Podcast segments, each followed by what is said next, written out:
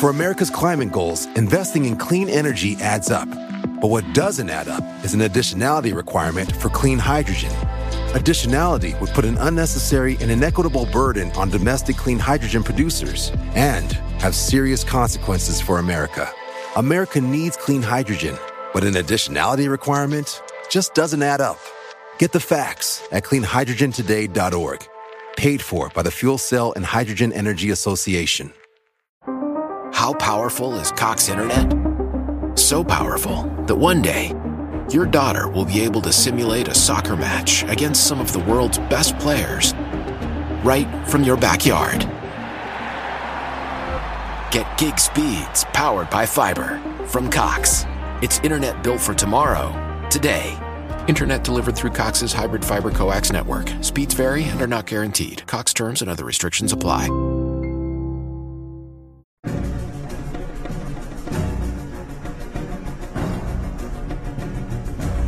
Hola, ¿qué tal amigos? Sean bienvenidos a un capítulo más de Podcast Extra Normal. Mi nombre ya lo conocen, yo soy Paco Arias y me da muchísimo gusto estar de nuevo aquí con todos ustedes. En esta ocasión me acompaña un gran amigo, me acompaña el buen Roberto. ¿Cómo te encuentras, amigo? Al 100, la verdad es que muy emocionado porque, wow, o sea, es, es, es bastante chido llegar a un podcast paranormal, ¿sabes? Es como, ¿a poco habemos más locos? es que el tema paranormal, sí o no, a mucha gente le encanta, güey. Le encanta y es muy tabú, ¿sabes? Sí, claro. Más, más este, en, en la comunidad, ciudad en la que estamos, es como de, nah, ¿cómo crees? No, mejor vámonos a, a este, no sé, a otras cosas. Creo que aquí impera como un poco más el deporte. Ah, sí, sí, claro. Y, y lo paranormal pasa así como de, ah, sí, lo que dice la gente, nada más, ¿no? Ándale. Entonces, pero es chido encontrar gente que, que, ah, no, pues si Que hay que materia. cuente ahí, sus ¿no? experiencias, ¿no? Pues, Sí. pues básicamente esa es la intención del proyecto, eh, buscar a personas que tengan experiencias. Mi hermano Pepe, que ya muchos lo conocen, me dice, no, güey, y Roberto trae unas pinches anécdotas cabronas que le han pasado al güey. Sí, la sí. Invítalo y chécale. Y la neta digo, no, pues es que aquí son bienvenidas todas las experiencias. Y pues gracias por darte la vuelta, hermano. Está pesada mi vibra, a ver si al rato no se te caen las cosas. por No, acá. mira, ni digas nada porque ya me ha pasado otras veces. Este, no sé si mi hermano te comentó, güey, en un en vivo que estaba yo haciendo aquí de medianoche. Este, muchos ya lo saben, pero aquí buen Roberto se lo platicamos. Estaba yo haciendo un en vivo y a mí me gusta hacer la dinámica de que ellos, mis seguidores, me cuentan sus mejores experiencias. Entonces sale un chavo, güey, y empieza a decir que a él en algún momento lo exorcizaron. Eran las 2 de la mañana, güey. Yo estaba aquí solo, completamente solo. Y la parte donde él dice que le ponen un rosario en el pecho y el vato empieza a actuar de forma desmedida. Se me apaga la luz principal, empiezo a sentirme mal. A la gente me empieza a escribir que vida. también está. No, manches, una vibra tremenda, El güey. frío, ¿no? El frío. Es- y mucha siente, gente, ¿no? la neta, me empezó a decir, no, es que lo estás planeando. Que digo, güey, es un video que no está ni en YouTube ni en Spotify. O sea que, en palabras simples, no, no lo estoy monetizando. Fue un en vivo de, de madrugada que incluso ni siquiera está el en vivo disponible, güey. Entonces pasó y la neta estuvo tremendo, güey. Sí, no, es que se siente, se siente. A veces la banda es muy escéptica, ¿no? Pero Claro. justo en medio del escepticismo es donde cabe la duda al... Ah, dudas. Claro. Es donde te empieza a temblar, ¿no? Está chido, está chido. Ya Y- hasta se me está erizando la piel. Oye, Roberto, y bueno, iniciamos con la pregunta que ahorita estamos haciéndole a todos los invitados. ¿Tú crees en lo paranormal? Sí, sí creo en lo paranormal. Soy testigo de ello. ¿En qué momento, Roberto, tú empiezas a creer en esto, güey? ¿En qué momento yo empiezo a creer en lo O paranormal? tu forma de pensar cambia y dices, no es que esto no es como yo le creía, esto es así, o yo vi esto, o sea, ¿cuál fue como que la experiencia que a ti te hizo cambiar drásticamente tu forma de pensar? Bueno, tengo que, tengo que reconocer que, pues, no soy una persona que, que recuerde mucho de, de mi infancia, ¿no? Pero justo mi primer, mi primer recuerdo de infancia es a los cuatro años, cinco años, cinco años. Estaba en tu casa acá en Avenida Independencia. Gracias. Este, nosotros vivimos a un costado del río, ¿no?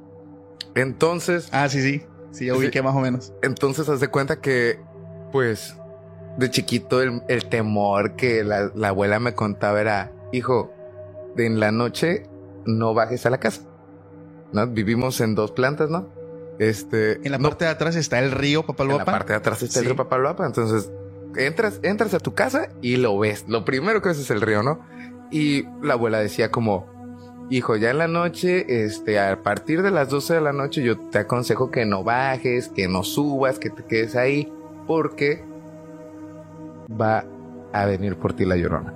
No mames, tu abuela te decía eso, Mi güey. abuela me decía eso, ¿no? Y yo estaba así como de, nah, hombre, no, qué llorona, ni qué llorona, llorona mi hermana, ¿no? Sí, sí, sí, sí. pero súper, súper escéptico desde pequeño hasta, hasta ese punto que un, una noche, una cena tal cual, a mí no me gustaba antes pasar tanto tiempo con mi mamá y con mi papá. Yo era como de team abuelos, ¿no? Sí, sí, claro. y por Entonces- dos yo también Sí, me no, sí. identifico. Justo.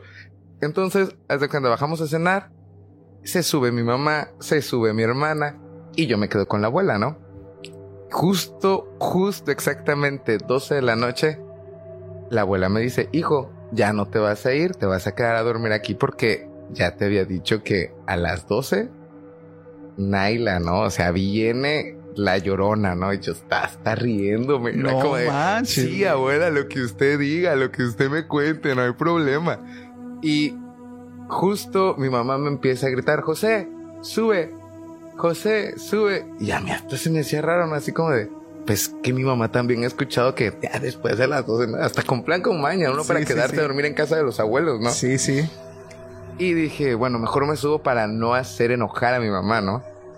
Y en eso, apenas abro la puerta, empieza un sollozo y no te miento, fue como un, un, un miedo inexplicable. Yo no, yo no lo entendía, ¿no? Pero yo empecé de niño como a, a, a sentir frío y a sentir como que la quijada me tambaleaba tantito, ¿no? Ajá. Como esa sensación de miedo antes yo nunca la había vivido. Sí. Y entonces dije, me quieren espantar.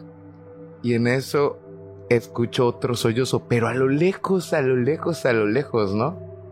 Y yo así como de, a la vida, ¿no? Y, y voy subiendo las escaleras y antes de que en su casa pusieran rejas, el río estaba completamente, se veía, ¿no? Entonces voy subiendo las escaleras y en ese momento algo llama mi atención en el río. En el río. tal asomaste. cual. Y voy y me asomo, ¿no? Y digo así como... el miedo que se sentía era... Era indescriptible. Me asomo más y no voy a decir que vi a la llorona tal cual, no, para nada. Vi este... Lo que vi fue una mancha blanca, ¿no? Una mancha blanca como si como si fuese un humanoide, ¿no? Así tal cual, Ah, como co- ya sé, como las monjas, Ah, ok. así esa mancha blanca, ¿no? Pero el, el sollozo de dolor era tan real, tan fuerte, que a mí me estaba haciendo temblar. De ahí, lo único que recuerdo es a mi abuela tapándome, a mi mamá gritando, ¿no te lo vas a llevar? Vete a la gorra, güey. no tal mames. cual me suben a la casa, dice mi mamá que yo me quedé así como en, como en Sí. catatónico, ¿no? Así Sí. de. Y este, mi mamá llorando, mi abuela diciéndole a mi mamá, es que ahorita no puedes llorar. Ahorita tienes que ponerte bien y vamos a tratar. Y me empezaron a tallar con cilantro que con un huevo. Y el sollozo cada vez se hacía más bajito y el miedo más intenso, ¿no? Y es que dicen que cuando se escucha a lo lejos es porque está cerca, ¿no? Está cerca, exactamente. Y cuando se escucha cerca es que está lejos, ¿no?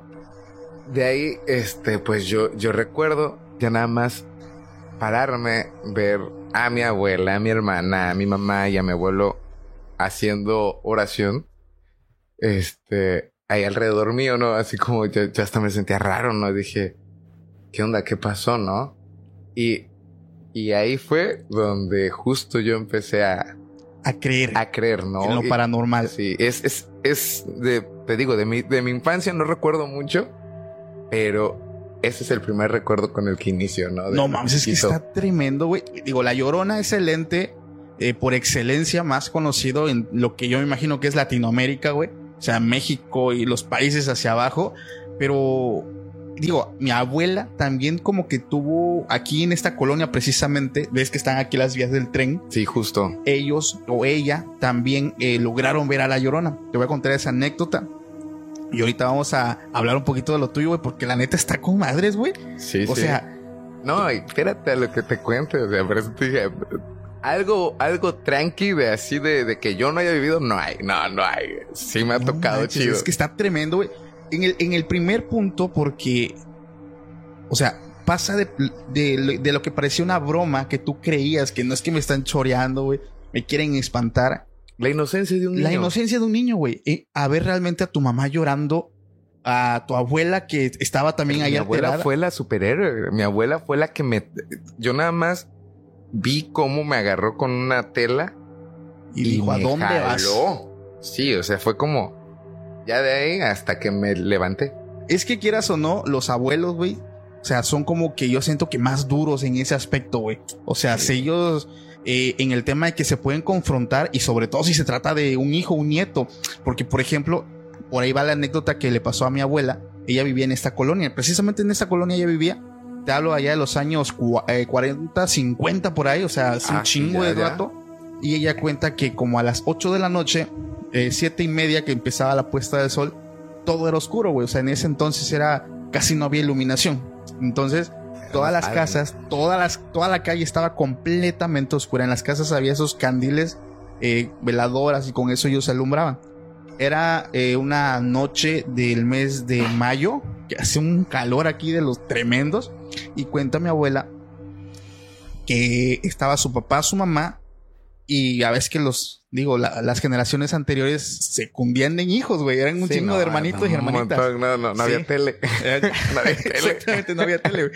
Entonces, este, dice que era ya como las ocho y media de la noche y el abuelo lo saca a caminar a las vías del tren. Haz de cuenta, están aquí, caminan lo que tú recorriste a la carretera, eh, pues a tomar un poco de aire. Eran como las ya las nueve de la noche y mi abuela me cuenta que se queda el abuelo sentado en una vía platicando con, con su mamá, con eh, mi bisabuela. Y este, y los niños jugándose ahí en las vías, a las atrapadas, ahí con un candilito que el medio les alumbraba donde estaban, tomando un poco de aire.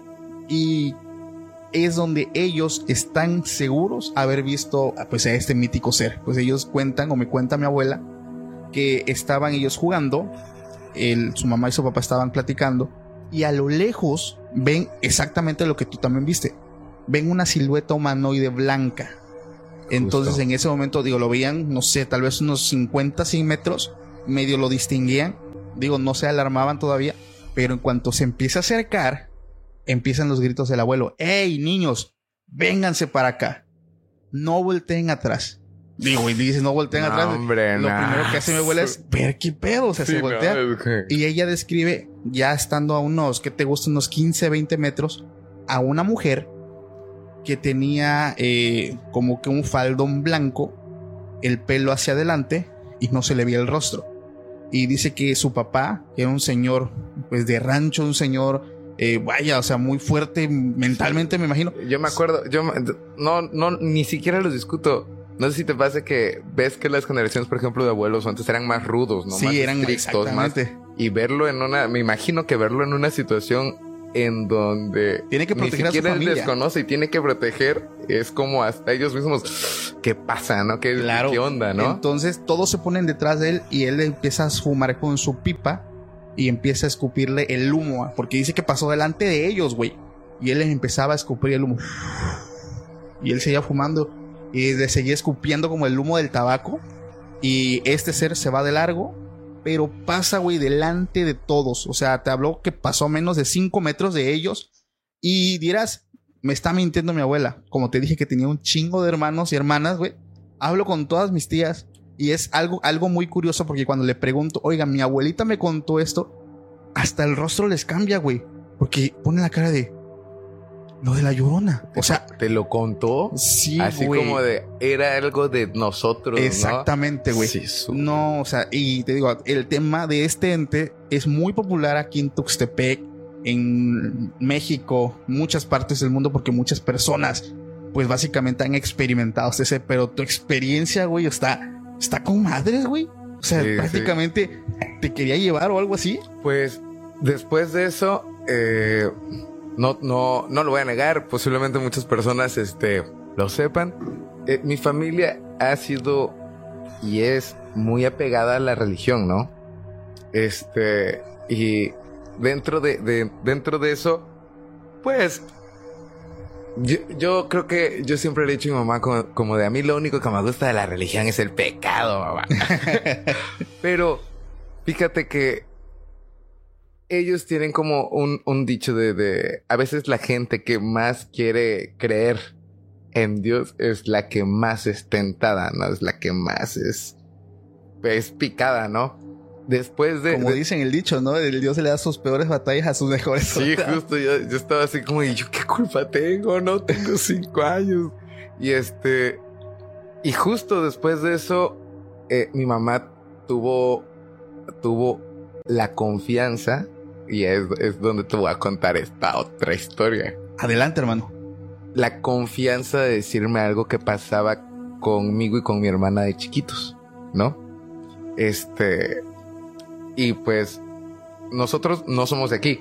De hecho, el tiempo que lleva mi familia aquí son aproximadamente 26 años. Mi, mi, mi mamá y mi papá. Este, que es mi edad, ¿no? Y en eso intercalábamos entre México y acá, ¿no? Pero dice mi mamá que cuando llegaron por primera vez, que yo llegué de meses, haz de cuenta que allá en tu casa nada más había como una mesa. Mi mamá es este diseñadora de modas, de bebé, de niña específicamente. Y este ahí estaba su mesa de corte, nada más había una cama, entonces mi mamá dormía en la, en la mesa y nos dejaba a mí y a mi hermana en la cama. Yo de chiquito dice que dormía en una cuna, ¿no? Bueno, dice mi mamá que una noche ella se despierta y me dice que yo tenía específicamente seis meses. Seis meses. Seis meses, ¿no? Me dice mi mamá. Y, y todo esto salió después de eso que, que se vivió con la llorona, ¿eh? Que ella, que ella, yo siento que en, en su labor de madre necesitaba decírmelo, ¿no? Así como de, hey, te voy a decir esto para que te cuides, ¿no? Ella es algo dice- que ella venía guardando ya de mucho rato, güey. no, hombre, problemas con el psicólogo, con sacerdotes, con... No, espérame. Dice mi mamá que a la edad de seis meses, una noche ella se levanta y ella ve claramente como una sombra negra me levanta y me empieza a pegar y me deja llorando, ¿no? Que me daba de nalgas hasta que yo lloraba, ¿no? Bestia. Y que mi hermana se quedaba, otra vez utilizo el término catatónica, ni siquiera podía llorar, ¿no? ¿Ella es mayor que tú? Mi hermana tiene. ¿Cuántos años tiene esa mujer? 31. Ok, ok. Sí, sí, nos llevamos por 5 años. Ya estaba mucho más consciente. Sí, sí, ella ya estaba más al tiro. Ella ya estaba más como, ya puedo irle a avisar a mi mamá, Sí, ya claro. puedo gritar, ¿no? Dice mi mamá que la primera vez que ella vio eso, ella lo único que hizo fue gritar y que ve nada más cómo me suelta. Y se va. Bestia, y güey. que ella a partir de ahí dijo, no, ya no me puedo ir, este, ya no me puedo apartar de, de él en las noches, ¿no? Y justo es donde empieza como este camino del terror que vive mi mamá, porque hasta, hasta yo siento que recordarlo a ella le causa bastante dolor. Por eso entiendo perfectamente lo que me dices de, de, de la experiencia que, que viviste y que todas lo confirman y que Les cambia el rostro. les cambia el rostro. Sí, son cosas que uno aparentemente dijera, no, lo cuentan pa, para Llamar la fama, pero atención o pero algo no, así. No, no, no, no, no es, no es nada por ahí, ¿no?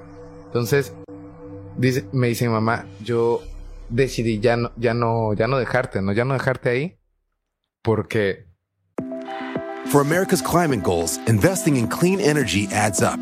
But what doesn't add up is an additionality requirement for clean hydrogen. Additionality would put an unnecessary and inequitable burden on domestic clean hydrogen producers and have serious consequences for America. America needs clean hydrogen, but an additionality requirement just doesn't add up. Get the facts at cleanhydrogentoday.org. Paid for by the Fuel Cell and Hydrogen Energy Association. How powerful is Cox Internet?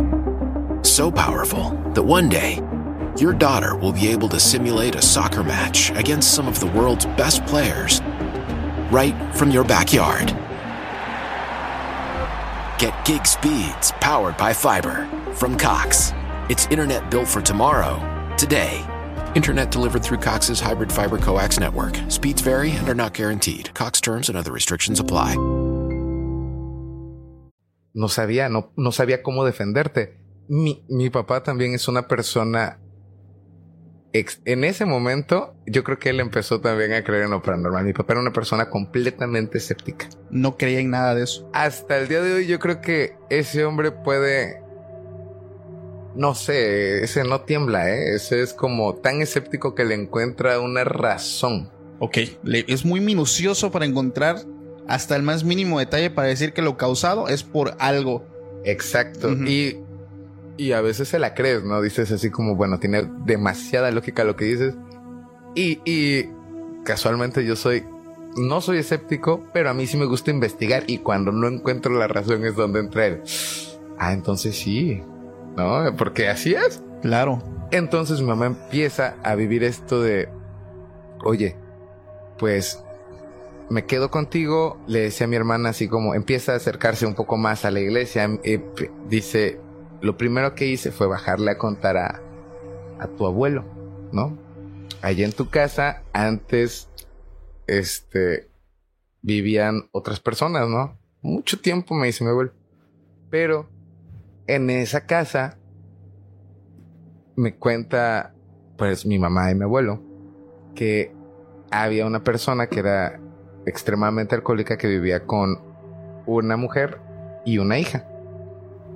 Pero que el hombre era, pues ya sabes, ¿no? Yo creo que, este, igual que antes, machista, eh, Ya. golpeador, alcohólico, le valía completamente todo. Y dice mi mamá, y me cuenta también mi abuelo, mi abuelo confirma la historia que un día dejaron de escuchar a la señora y a la niña, pues hasta quejarse, ¿no? Y llorar. Ya no las escuchaban. Y entonces los mismos vecinos de ahí pues empezaron a preguntar, bueno, y, la, y la señora y la niña, ya ni siquiera las vemos. eh, Y ya era preocupante porque pues ya se habían acostumbrado a verlas moreteadas y eso, ¿no? Pero estaban. Hasta que de plano cuenta el abuelo que entraron a la casa y en la parte del sótano donde vivo, pum, ¿no? Ese señor había acabado ahí con ella. Bestia, bro. Alcohólico, ¿no? Entonces, cuando pasa todo esto y mi abuelo escucha esto, este, lo primero que hace mi abuelo es como decirle a mi mamá como de, hay que checar si no es este, si no es algún mal espíritu que se haya quedado de esta persona. Porque el abuelo, el abuelo yo, yo, fíjate que él no cree así como en alienígenas, en, en Yeti, el hombre de las montañas. o- Ok. No, no, en, crip- en nada, ¿no? Va. Él es más como de, Espíritus. sí creo en los espíritus, sí creo en los demonios, sí creo en esto, porque le ha tocado, ¿no? De pobre hombre. Y entonces le dice mi abuelo a mi mamá, ¿sabes qué? Yo creo que lo que tienes que hacer es meramente hablar con, con algún sacerdote, con alguien que te vaya diciendo qué onda, ¿no? Y le van diciendo como, no, señora, pues echa agua bendita, este, haga oración. Sí, mamá, que ella empezó a seguir todo como al pie de la letra y que nada le funcionaba, ¿no? O sea, es que, así de fuerte era lo que había en esa casa, güey. Porque No, lo hay, eso es lo que ocurre muchas veces. Eh, pasan catástrofes donde involucra derramamiento de sangre y sobre todo, como dices que te- tenía hijos, niñas, o sea, derramamiento de sangre inocente todavía, güey. O sea, eh, hazte cuenta que ese lugar era un campo magnético, o sea, tremendo en cuanto a energía negativa, güey. Y al lado acumulada. del río que... Y el, que- y el río. Y, y muchos dirán, bueno, ¿qué tiene que ver el río, güey? El, el río tiene un simbolismo tremendo en el ámbito paranormal, güey. Porque tu casa está a unos metros del río, o sea, a un ladito del río, güey. Lo han dicho hasta en el, en el Ganges, ¿no? Este, el río, la corriente del río se lleva lo que tienes, se lleva lo que traes en la vibra, en todo eso y lo lleva en, la, en el agua, ¿no? Es como de, ¿qué onda, no? Vuelve a pasar la situación esta que te digo, de que llegaba la misma sombra y ya no solo me pegaba a mí. Una vez que empezó a notar este, esta sombra, por decirlo así, porque mi mamá solo lo, solo lo describe como una sombra masculina. Una vez que empezó a notar que se le estaba haciendo algo para que no, empezó a pegarle a mi mamá. Ah, no mames. Empezó a pegarle a mi mamá, moretones, ahorca, el, el ahorcar. No, en ese momento. ¿no? Que le quedan, le quedaron Sí. marcas de los dedos o algo. En ese momento, mi papá todavía, antes de los golpes, no creía. Cuando empezaron a aparecer los moretones, las marcas, la gente le empezó a reclamar a mi papá, ¿no? Así Sí, como sí, de, oye, oye, ¿qué te lanza". pasa, no? ¿Qué onda? Y mi papá así como, no, no, no, pero eso yo no estaba haciendo nada, ¿no? Claro. Y es hasta ese punto en el que él dice, no, pues no creo, no creo, pero a ver, vamos a ver. Y justo en esta mesa donde te digo que ella dormía antes, este, se queda mi papá y ella un día y después de ese día dice mi mamá que cambió completamente mi papá, fue así como de, no vuelvo a dudar de ti. Y es que ya en la casa él la trataba como loca, ¿no? De, Sí, estás claro. loca, estás mal, no, eso no pasa. Ya mi papá estaba pensando en abandonar el barco, ¿no? Ya ¿Ves? estaba O sea- así como de, bueno, que no se quedó igual más adelante, spoiler. Te mamaste con eso. Pero él, pero él de, él de ahí ya estaba pensando como en, no, ya esta está loca, de seguro le están pegando por otro lado y me lo quiere champar a mí. No, después de ese día fue como de, au, au, cuidado, ¿no? Lo que, lo que relata mi mamá después es que al que tienen que llevar de chiquito y que yo creo que fue una, una de las razones también de que me metieran tan de lleno a, a- a la iglesia en su momento. Me dice, no, es que tu- tuvimos que llevarte y tuvo que venir un padre, tuvimos que venir en, tuvimos que dormir en otro lado hasta que eso dejó de aparecer y no dejaba de aparecer y no dejó de aparecer hasta el punto en el que mi mamá pudo enfrentarlo, no confrontarlo y ella dice que el último punto fue donde ella me quitó de ahí, ella intentaba hablar y no podía hasta que se convenció de que sí, este, ella me dice que hizo una oración al Padre Nuestro y que una vez que ella pudo hasta con su miedo terminarlo enfrente de eso, jamás volvió a aparecer. Es que un punto importante, Roberto, es que estos seres, güey, o estos entes se alimentan, güey, de tu miedo. Entonces, imagínate si tu mamá a lo mejor, digo, o sea, no la culpa, obviamente, ¿quién no se iba a estar muriendo de miedo al estar viendo semejante Justo. cosa? Pero eh, este, digo, aquí pasa como en el tema del Monster Inc. Estos, estos, estos entes, güey, se alimentan realmente de tus emociones, pero sobre todo por el químico que desprende tu cuerpo cuando empiezas a sentir miedo. O sea, es algo que ellos incluso no solamente se alimentan, se fortalecen, güey, al grado de que se pueden llegar a materializar y pueden llegar a tocarte, güey. Porque una cosa es que veas una sombra o que veas eh, una silueta de algo, güey, pero imagínate el poder que ya tenía esto, güey, de no solamente hacer todo eso, sino tocarlos, o sea, físicamente. Ah, y, y justo, ya me acordé, justo mi papá ya estaba a punto de dejar el barco porque él ya me veía muy moreteado, ¿no? Decía, bueno, pues, ¿qué le haces a mi hijo, no? ¿Qué onda? ¿Estás loca? O sea, llegó a pensar que ella a lo mejor teniendo una enfermedad mental te podría haber estado haciendo daño a ti. Sí, sí, él, él ya la trataba así, ¿no? De loca. Mi hermana, tam- mi hermana le decía así como de que no, no, pero mi hermana, a mi hermana siempre como que le ha dado miedo aceptarlo, ¿no? Así como de... ah, eh, y, y le toca ese el tema porque ella, tengo que reconocer que ella, dentro de las cosas que hemos vivido también, ella le ha tocado un poquito, pero ella, ella prefiere nunca hablar. Sí, Ella- encapsula esos recuerdos Sí, y los guarda. Nada, nada, no pasó nada, no, nada porque ella piensa que entre lo diga va a regresar, ¿no? ¿Tú qué piensas de eso, Roberto? Digo, porque te estoy escuchando narrar todo eso, lo contrario de tu hermana, que Sí. lo dices abiertamente, güey. ¿Qué te hace pensar eso, güey? Yo, fíjate que eh, antes yo tenía un dicho, ¿no? Cuando, cuando era, eh, bueno, soy, bueno, era más religioso. Yo decía, yo lo único a lo que le tengo miedo es a Dios. Y, y ahorita que ya lo profundizo un poco más, es como de...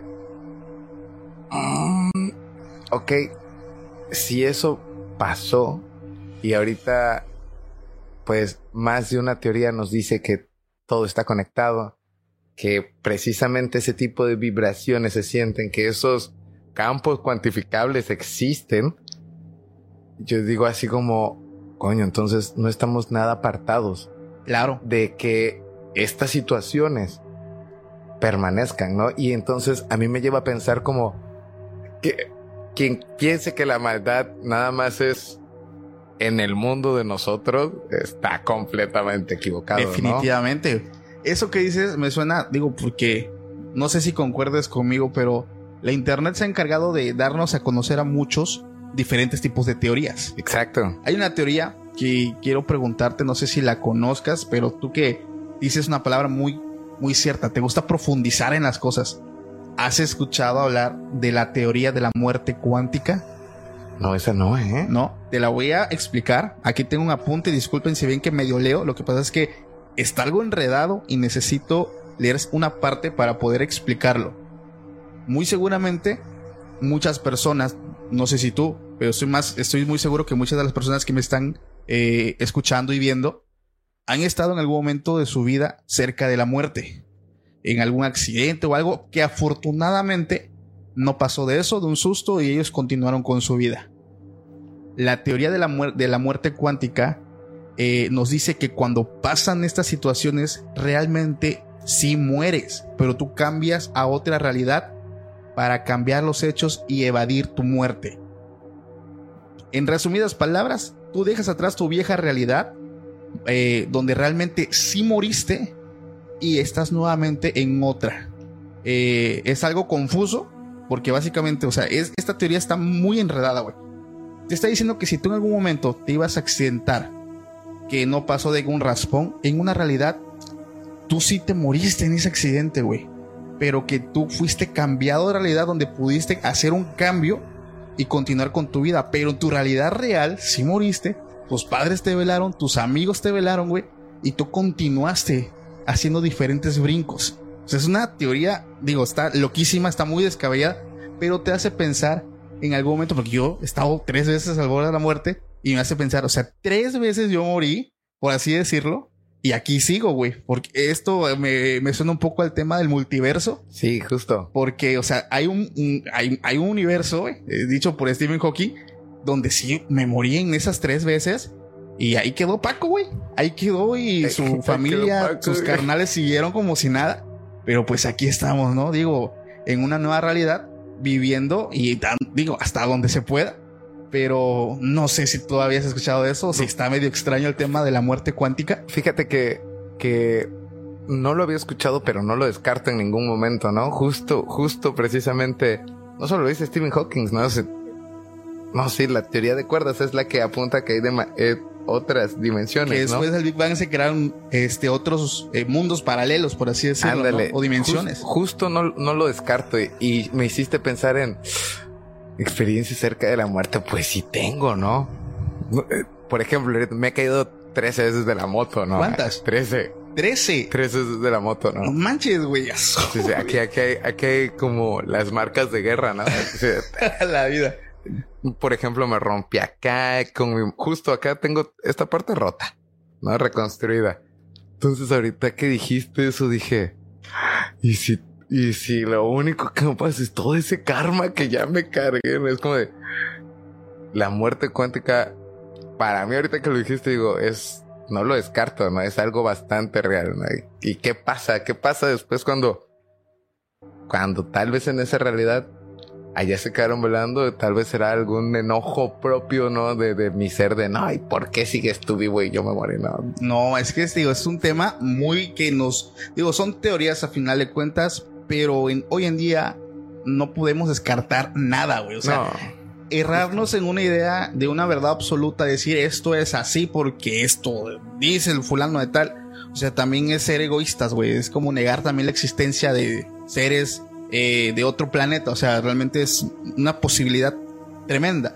Pero regresando, güey, al tema paranormal, güey. No mames, es que no me imaginaba de que así de fuerte hayan sido las experiencias, güey. Sí. Y es que ese ser me, me hace recordar mucho a este famoso, ¿cómo se llama este ser que e igual estoy viendo muchas teorías acerca de este ser que se llama, te voy a decir el nombre, el hombre, el, el hombre del sombrero negro o Atman. No sé si has escuchado acerca de él. Fíjate que muy poco. Lo, lo único que conozco es que es una misma forma agrediendo a varias, a varias personas, ¿no? Es como de el mismo recuerdo, es como el hombre de los sueños, ¿no? Exactamente. Es que este ser es, ha sido visto por miles de miles de personas, güey. O sea, no es como que una pequeña comunidad, no. O sea, si tú buscas en diferentes foros gente que haya tenido una experiencia con Atman, güey, hay un chingo. ¿Quién es Atman? Es un hombre, una silueta de un hombre con sombrero que se le aparece a mucha gente. Principalmente eh, hay personas que lo ven estando despiertos como una sombra, una silueta que luego desaparece. Pero principalmente este ser eh, se ha visto cuando estás en un trance de la parálisis de sueño. Es un ser que tú lo ves en una esquina, que te está observando, lo ves parado y es, o sea, algo como que muy representativo de él, que lo hace propio de este ente, es el sombrero y que no le ves rostro, o sea, simplemente es una silueta negra y le logras ver el sombrero. Entonces, este ser se popularizó mucho ahorita con el tema de las redes sociales porque muchos empezaron a narrar la historia o sus anécdotas eh, de haber tenido como que un encuentro con él. Por ejemplo, aquí estaba viendo, por ejemplo, que algunas personas dicen que eh, son vigilantes de otras dimensiones que vienen de un bajo astral.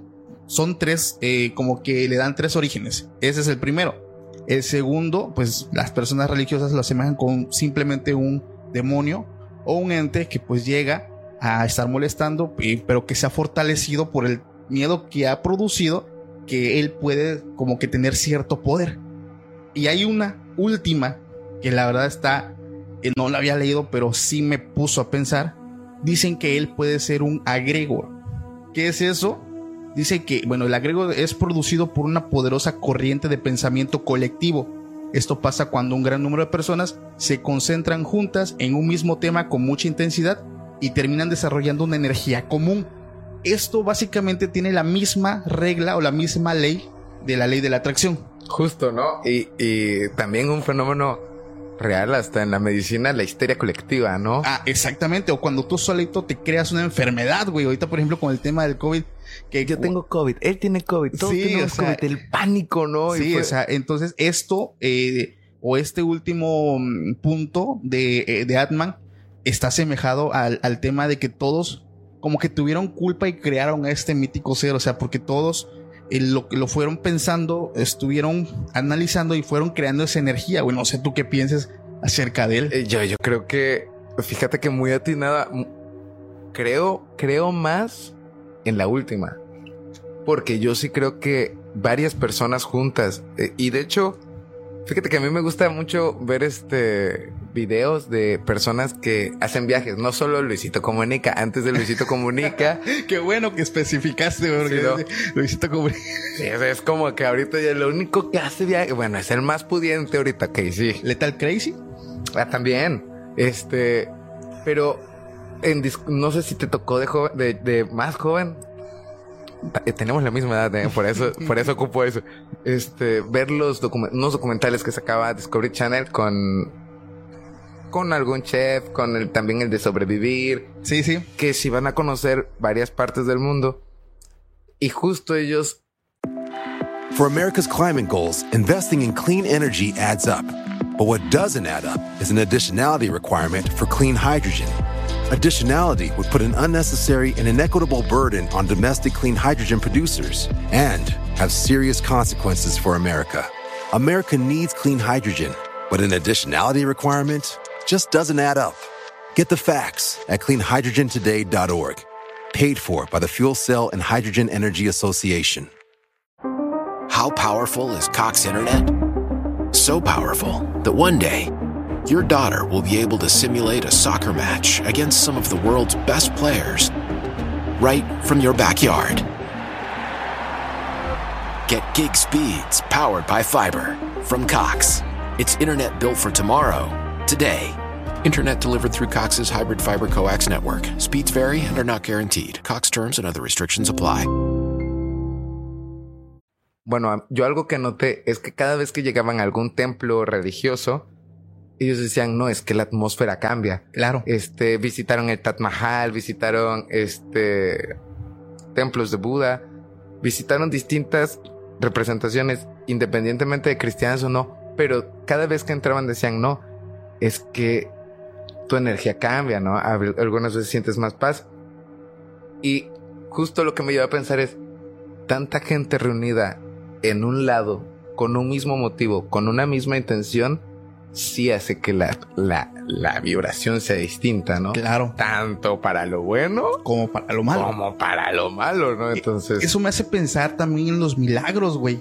Justo. Porque ves que, digo, las iglesias cuando oran todos por un, por ejemplo, pasan las personas enfermas, todos están orando por ellos, así, o sea, o sea, están creando algo colectivo tremendo que viene a tener una consecuencia que bien puede ser buena, puede ser mala. Digo, al final de cuentas, esta ley no distingue entre si es bueno, como la ley de la atracción, o sea, no, no distingue qué es bueno o es malo, simplemente si tú estás constantemente generando ese, no sé, e, e, ese entorno, lo terminas atrayendo. Exacto, es, es que, y, pareciera que no, no, pero es que hay gente que se pone específicamente ciegamente en eso, no es como de pa, pa, pa, pa, pa, pa, no, no, no, no, yo tengo que esto, esto, esto, justo como en el COVID.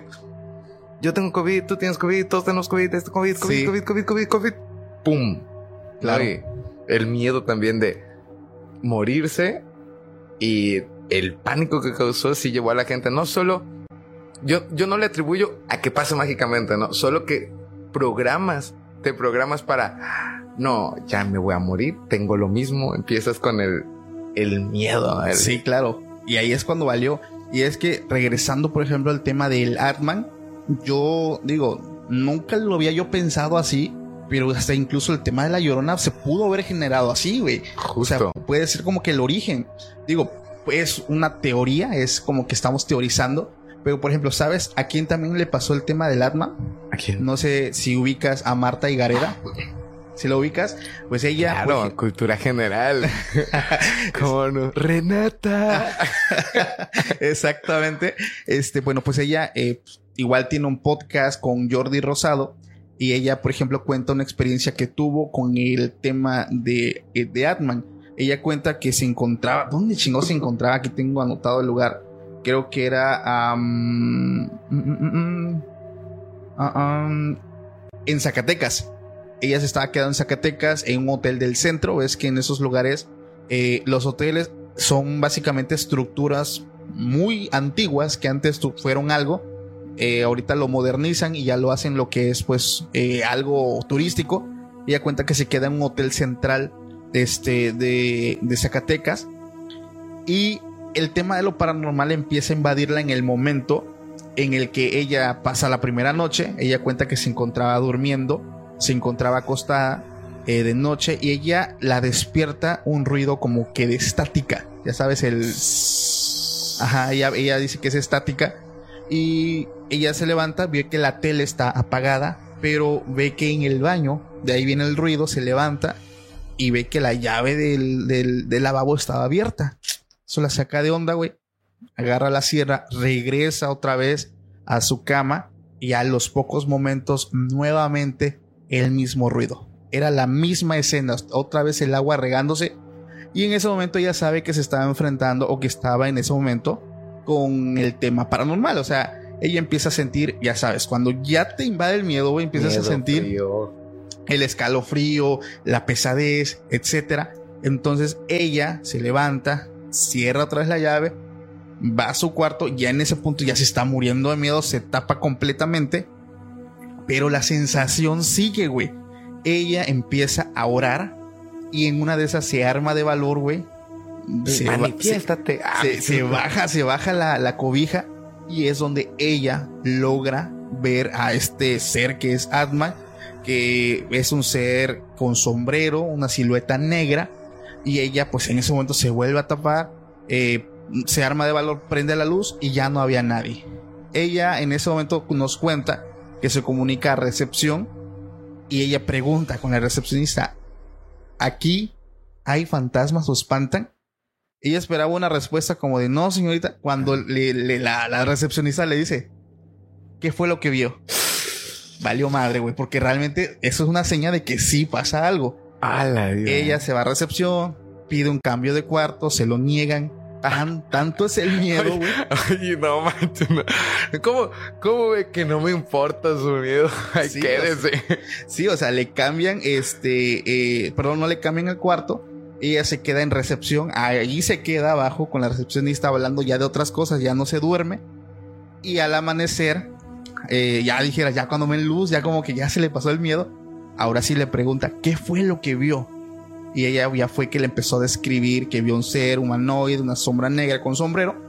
Y pues había un cuarto, un, pero un cuadro. Y le dice, no, vio a este ser. Y ella voltea a ver el cuadro. Y efectivamente, era él. Y pues ya le dicen que pues antes ese lugar, como te dije, son estructuras muy antiguas. Antes de ser un hotel, era un convento de monjas, güey. A la vida. Y, pues, los manches, conventos o sea, de monjas están pesadísimos. ¿eh? Demasiado. Y se supone que están cerca de Dios, ¿no? Entonces, pues ya le Bueno, es que comentaron. cerca de Dios están los mejores crímenes y atrocidades, ¿no? Es como de, Aquí- Dios es prueba de ello también, ¿no? A- a- aquí entramos, yo creo que hablar de eso es a meternos al iceberg del Vaticano, que ya hablé también de eso en el podcast ante anterior, pueden checar a verlo, pero este, pues resulta que este señor, pues fue el padre de una de las monjas y que en alguna circunstancia fallece y muchos, muchas personas, muchos huéspedes lo han visto caminando por el hotel. Entonces, esta experiencia ya la cuenta. Es una experiencia que ya, digo, el tema paranormal jala, güey. Y ella lo comparte en este podcast con Jordi Rosado. Pero me hace sentido mucho, güey, con el tema de lo que le pasó a tu mamá y el tema que, que, que te pasó a ti, güey. O sea, pero no, no sé sí, cómo ves. Me ha ido feo, eh. Me ha ido feo, feo. ¿eh? Y, y pareciera que me, me he compuesto, pero no, no. sigo igual de loco, sigo. Bueno, ahorita, por ejemplo, ya a esta edad, ya, ya mis amigos ya me dicen como. Es que no te entendemos, ¿no? Pero sí, este, ese, ese tema, pues, a la vida, sí. Y de hecho sí lo siento similar, ¿no? Pero fíjate que la, la única diferencia que a mí me causa un poco de, de intriga es en qué momento ya algo que no es material, ya algo que no es físico, ya algo que no es humano, empieza a tener tanto poder para, en este caso, abrir la llave.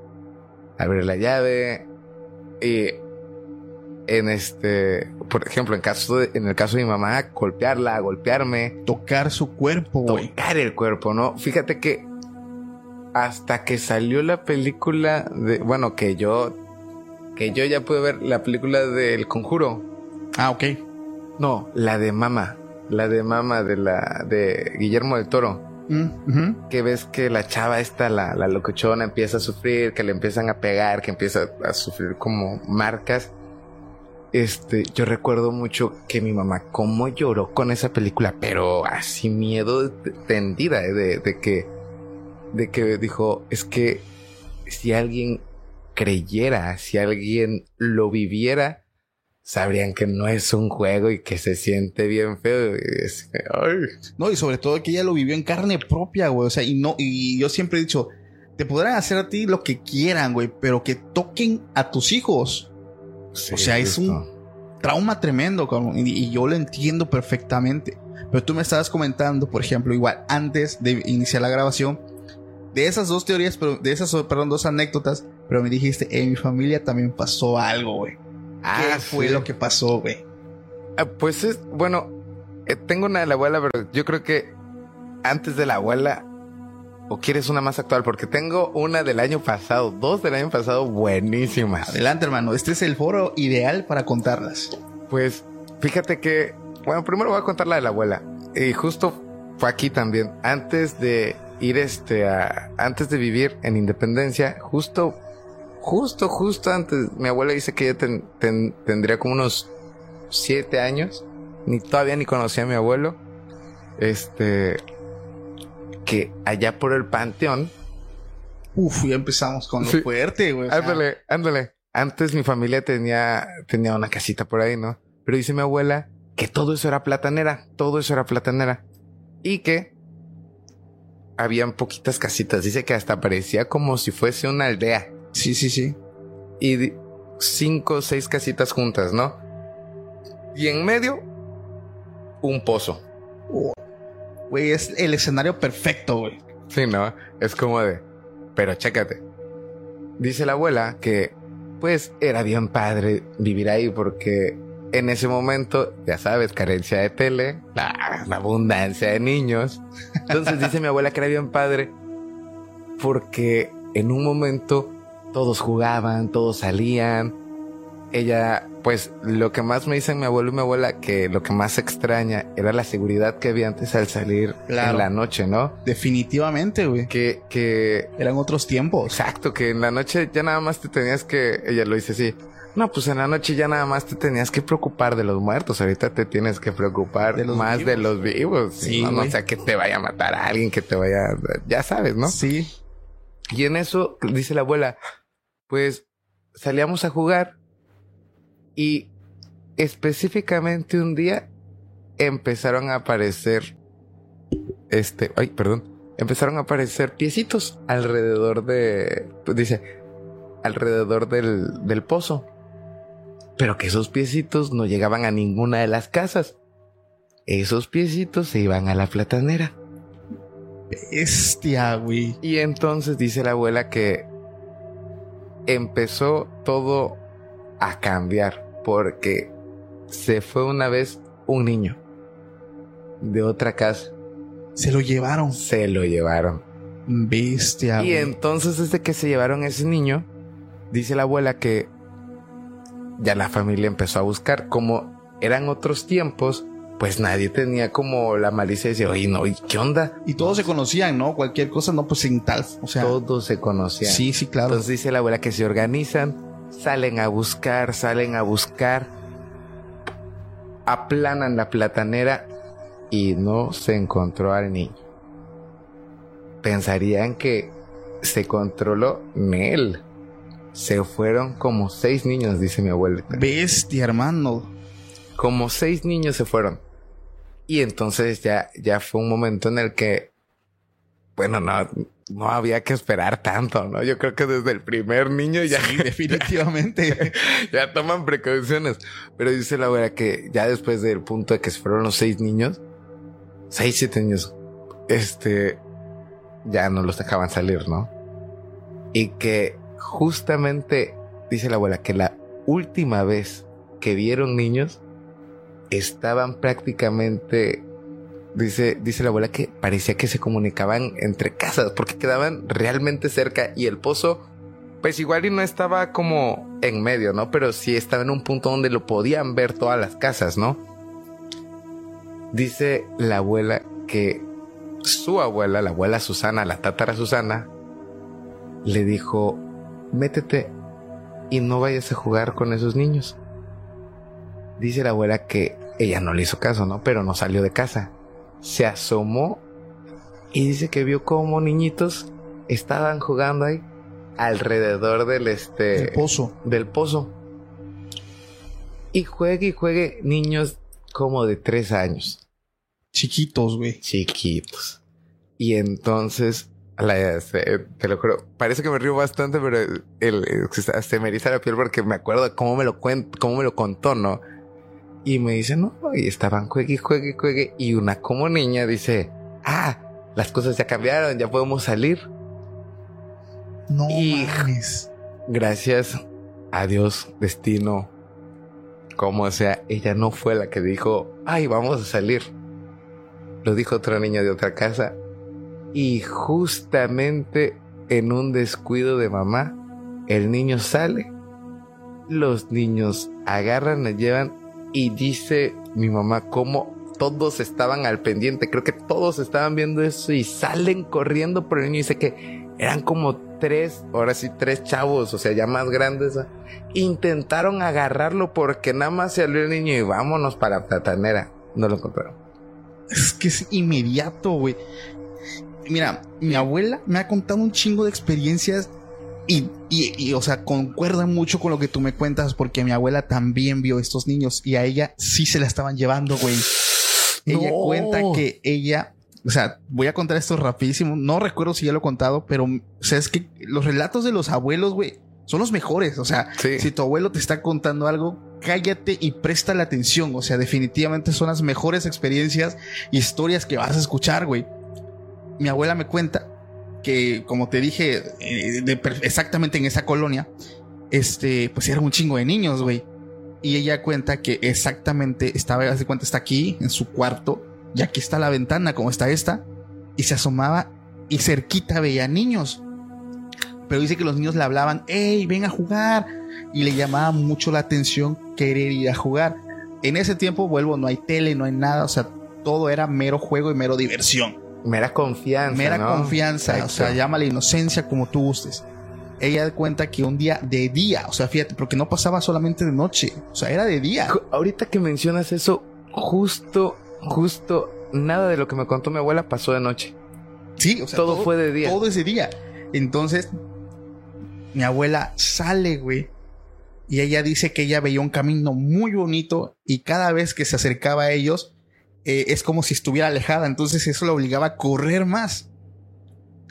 Sus hermanos, que eran muchos, empiezan a gritarle, Elsa, no, no. O sea, le empiezan a decir, güey. Y como, como tú dijiste, o sea, es gente de, de pueblo. eh, había un señor que logró escuchar esos gritos, se acerca y dice que la abuelita dice, yo iba corriendo y yo veía todo un campo muy bonito y yo me iba acercando ya cada vez a los niños.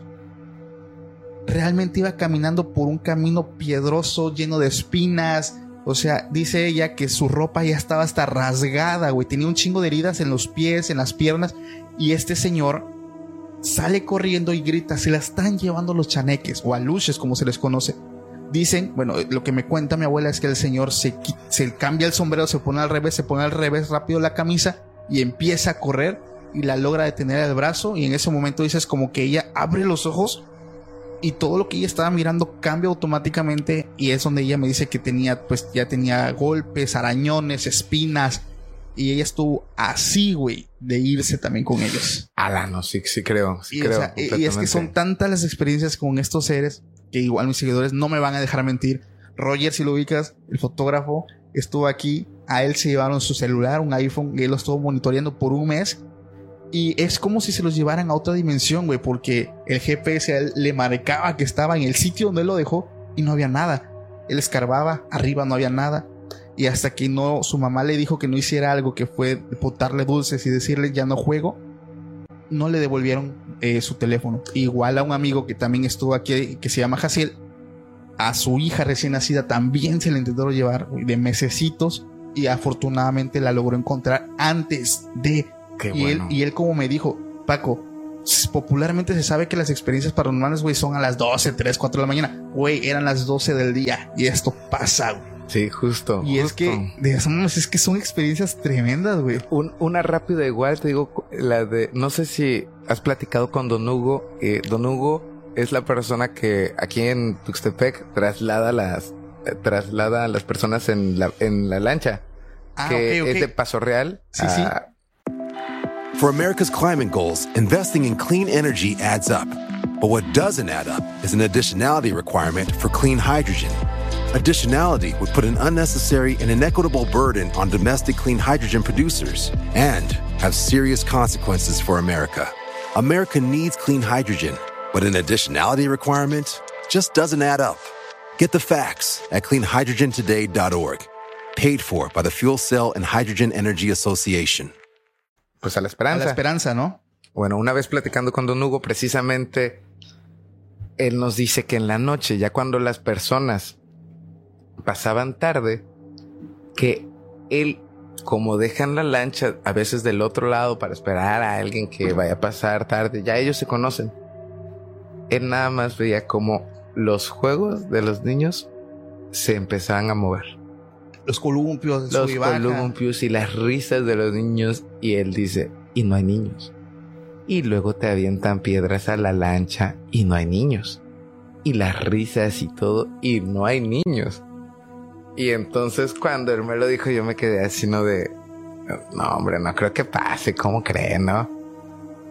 Y lo dice con tanta firmeza de que, bueno, yo creo que para ella es, ya ahorita ya es algo normal. Pero dice, eso no ha cambiado eh, todavía hasta el día de hoy. sigue ocurriendo. Sigue ocurriendo. Y yo digo, ¿cómo sume? Pues una experiencia, güey, que igual es que, ese Paco cuenta un chingo de historias que ya contó, güey, pero es que, o sea, son cosas que me pasan. Esto es lo más reciente que a mí me pasó con el tema de estos seres. Ah. Detrás de la carretera hay platanares, güey. Entonces, aquí, por parte de la familia de mi esposa, tienen platanares. Tengo días libres. Hombre, me hubiera dicho mañana. Yo me... ¿Cómo que hay platanares? No, sí, o sea. La banda acá que tiene miedo. ¿Qué?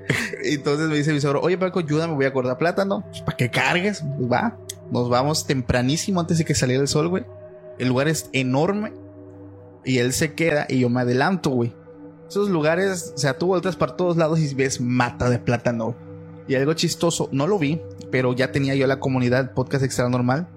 Iba yo caminando, güey, estaba amaneciendo y me empiezan primero a chiflar, güey. Ah, es ese.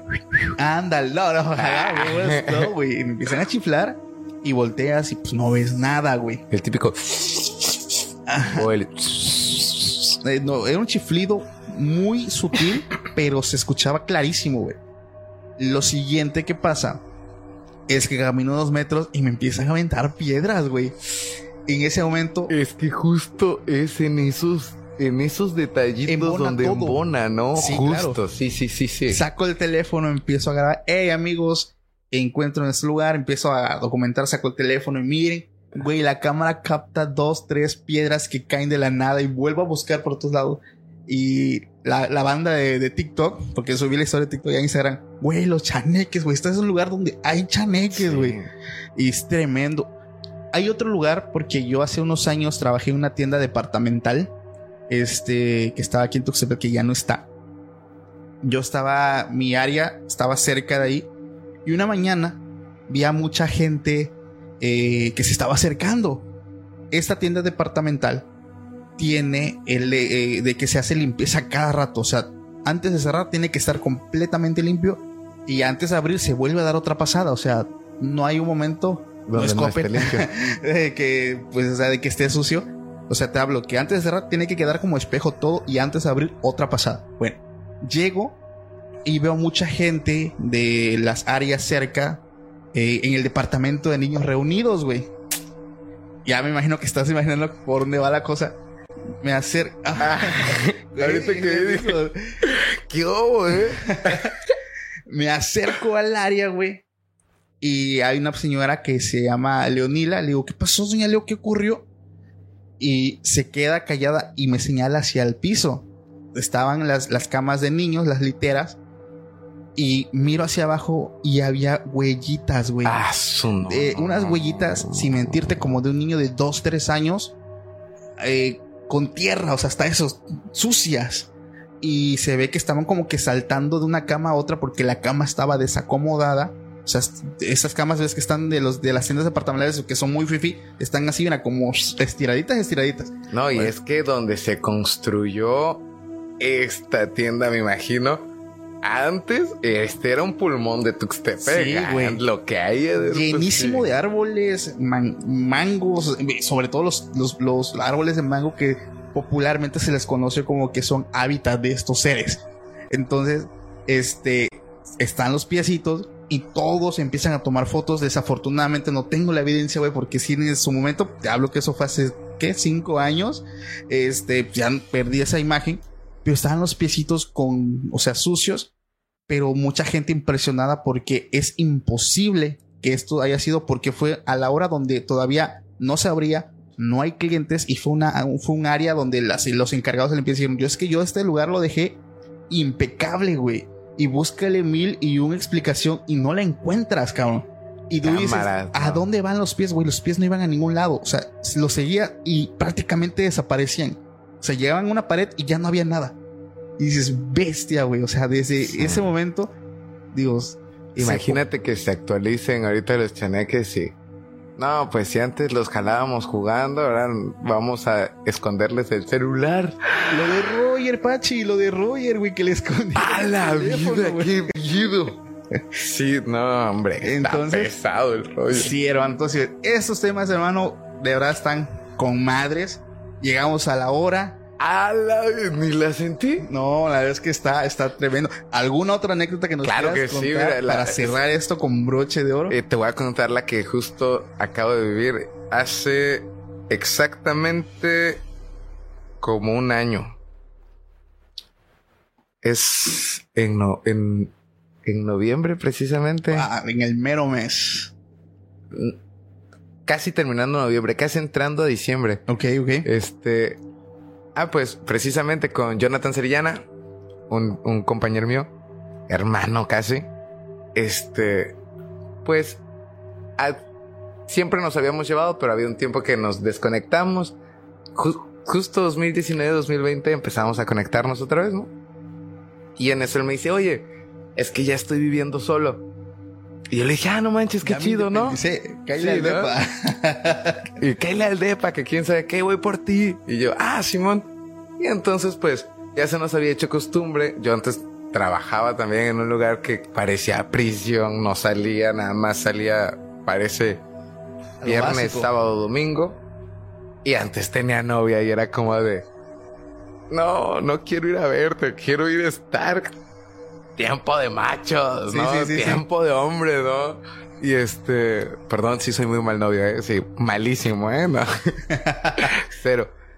Y justo un día, este, esto de hecho lo contamos, lo contamos ese güey mucho, ¿no? Justo un día le digo, oye, ¿no quiere, este, no quieres algo de comer? Vamos a comer algo.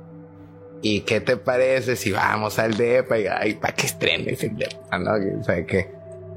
Y justo, ¿no? Agarramos, compramos la comida, nos lanzamos al depa. Hay que mencionar que antes eh, Jonathan vivía atrás del rastro, Donde, ah, donde matan a las vaquitas, Donde donde matan a matan, los puerquitos, ¿no? Ahí en el muro.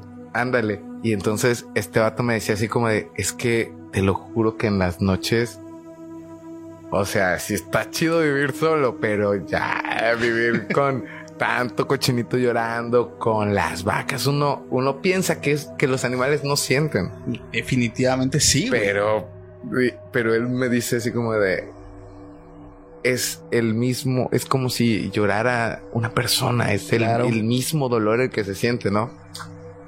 Entonces, ya para no hacerla más larga, estábamos los dos sentados comiendo y hace cuenta que así como tu ventana. Bueno, aquí, hace cuenta que aquí hay una ventana atrás de nosotros, nosotros estamos hablando y atrás de la ventana, como no había este, como no había una ventana como tal, porque sí independizado, pero todavía no, no, no se ponía la ventana, era como, era como un trasfondo, ¿no? Ay, Sí. puedo ver el cuarto. Del otro lado estaba su cama. En su cama, él había dejado una gorra, ¿no? Y hace cuenta que es que, pues ya habíamos visto los dos la gorra porque pasabas al baño y veías la cama. Entonces, pues ya estábamos los dos comiendo y en una de esas nos avientan la gorra del otro lado. Les avientan la gorra, güey. Nos avientan la gorra. Y en eso, pues nosotros volteamos a vernos. Yo principalmente volteé a ver. Y los dos así, ¿no? Con el fundillo resumido pegados a la puerta, ¿no? Así como de... Dos segundos después mi... Manifiéstate. Dos segundos después, Jonathan reclamándome horriblemente. ¿Qué te pasa? ¿Estás enfermo? Y yo así como de, no, no es que tienes que, tienes que ponerte firme porque si no, valemos, valemos que eso, ¿no? No te miento, ese día él me dijo que no puedo dormir. Sí se quedó bastante tenso. No encontrábamos una razón No existe. por la cual la gorra que estaba en la cama nos las aventaron. Pasa eso, pasan, pues yo, yo quiero pensar que pasan dos semanas, a lo mucho. Volvemos a ir a comer. Sí, pasan dos semanas. Era terminando noviembre. Él salió en diciembre y justo en la segunda semana de diciembre fue que fuimos. Y, y como yo estaba en exceso de trabajo, él también. Y pues a veces hasta la familia uno en esas fechas se le complica ver y buscas pasar el tiempo con alguien de confianza, ¿no? Dije, güey, pues vamos a cenar nosotros, ¿no? Ya que, y dicen, ay, sí, ya que, que quién sabe que volvemos a sentarnos en el mismo lugar y ya se cuenta que estaba la mesa. aquí se sentó tu servidor, aquí estaba Jonathan y aquí estaba la puerta para salir. No te miento, agarran y hacen paz, paz, paz, paz, paz. Pero pues, la verdad, yo soy bastante me echa corta si ustedes me ven muy contento, pero no, cuando me tientan soy así como, nah, a ver qué está pasando. Cálmate, ¿no? Simón. Ni dos segundos tarde, abro la puerta, no hay nadie. O sea, fue inmediato, güey. es que yo estaba sentado al lado y de hecho pensamos que era un amigo, ¿no? Y, justo yo era así como, oye, no, no hay necesidad de que... No hagas esa madre, Sí, te ves más naco, ¿no? Oye, justo, y ya había abierto yo enojado, ¿no? Así como para reclamar nada. No. Nada. Me aviento hacia atrás. Jonathan también. Nos quedamos los dos así como de... Lo primero que sale de mi boca es tienes que cambiarte de, de, departamento. No mames, güey. ¿Y se cambió? Sí, sí, ya ahorita ya vive en otro lado, pero no se iba a cambiar a este, pues, porque ya sabes, ¿no? A veces sí pasan este tipo de situaciones, pero a veces el ritmo de vida te impide como, pues, sí, ya uno es difícil, este, sostenerse imagínate ya gastos más solo, ¿no? Así, ah, él decía, pues es que sí me da miedo, pero ahorita todavía no me puedo mover. Claro. ya cuando se pudo mover, no la pensó dos veces, dijo, mira, porque sí empezó, o sea, enseguidita empezó a buscar otro lugar y él es muy movido, dijo, ¿sabes qué? Ya encontré, vamos a mover. Vamos, fuga. Y, y hasta ahorita, este, pues entre todas las que hay en el, en el libro, es esa es la más actual, la que ya he sido, digo, no, esa sí está, estuvo como de. Que a la madre, güey. O sea, definitivamente había algo ahí, güey. Y algo fuertísimo. Algo que él me dice es que en esa habitación no había noche que él no tuviera pesadillas. Era de siempre. Era de siempre, dice. Y era, dice que raro era el día que le tocaba dormir bien, que dormía bien en las tardes. Madres, güey. Estuvo Es que, es que cuando muy seguramente pasó algo, digo, independientemente de que haya estado un rastro ahí cerca, este, que digo, a final de cuentas, como tú lo dices, no por el hecho de que sean animales, o sea, no tienen sentimientos, o sea, definitivamente es, eh, ellos, como una vez hablando con mi esposa, me decía, es que ya ellos se resignan, güey, a su destino. desafortunadamente, digo, somos bien doble moral porque eh, nos chingamos los pinches taquitos de asado, o que tú quieras, güey. No, pero que no me enseñen a la vaca. pero, pero, o sea, ya poniéndolo en ese contexto es, es triste porque, o sea, ya está demostrado que tanto un animal como un perro, como una vaca, como un cochino, güey, te pueden tener un sentimiento y un amor eh, pues grandísimo, igualito como la de un perro. O sea, no definitivamente que es el perro, es el único animal que no siente o, llega a desarrollar eh, afecto. Entonces, digo, por ahí puede ir la cosa. Eh, o tal vez algo pudo haber pasado en ese lugar, güey, porque, no mames, o sea, está fuertísimo. y qué miedo dormir ahí, güey. O sea, yo, yo le dije, ¿cómo le haces? tengo que reconocer que Jonathan es bastante bueno, escéptico a su manera. Porque ya cuando ve las cosas reales dice, ok, sí, ya creí. sí, no. Pero sí, en ese momento fue como de, yo, ¿no? ¿no? No encontrábamos razón, no encontrábamos razón, nos mirábamos los dos, contábamos la historia, todavía cuando la contamos se nos quedan viendo así como de, están locos, de seguro es de... no mames, Pero sí, sí, eso... Definitivamente, hermano, Fuerte. te llevaste la noche, güey, tremendas experiencias, me quedo con ganas de más, nos o sea, queda abierta la invitación para cuando gustes regresar. Estoy seguro que a un chingo de raza le encantaron tus anécdotas porque no son, son anécdotas, güey. Son, son vivencias, güey. Y hermano, algún lugar donde te puedan encontrar, algún proyecto que esté desarrollando aquí porque la bandita es bien buena onda y si tú ahorita dices tus redes sociales, estoy seguro que van a ir, te van a buscar y te van a seguir, güey. Gracias, banda. La neta, sí me hace falta bastante el apoyo. Me encuentran en Facebook como José Roberto Ortiz Parra, en Instagram como Robert Pingui y proyectos hay varios. Por ejemplo, tengo el proyecto de Intuitivo, donde está Jonathan, donde está tu hermano, que tocamos una bandilla. Y también me encuentran en TikTok como José Roberto. Ahí estoy subiendo un poquito más contenido. Ya saben, me gusta un poquito más el humor negro. Entonces es como ahí, yo ahí le hago un poquito más a la comedia. Ok. Eso me gusta ahorita. Aquí voy a estar dejando las redes sociales en pantalla para que puedan seguir a la buen amigo Roberto. No sean gachos, apoyemos siempre a todas las personas que están con nosotros. Y realmente, eh, pues yo creo que al igual que, que yo, muchas personas nos quedamos con ganas de más. Robert, prepara sí. tus mejores siguientes experiencias porque las vamos a estar esperando. Y eso que no te conté las, las otras dos que le pasaron a mis abuelos, ¿no? Es, es, ahí dejé dos guardadas, ¿no? Es No, más, güey.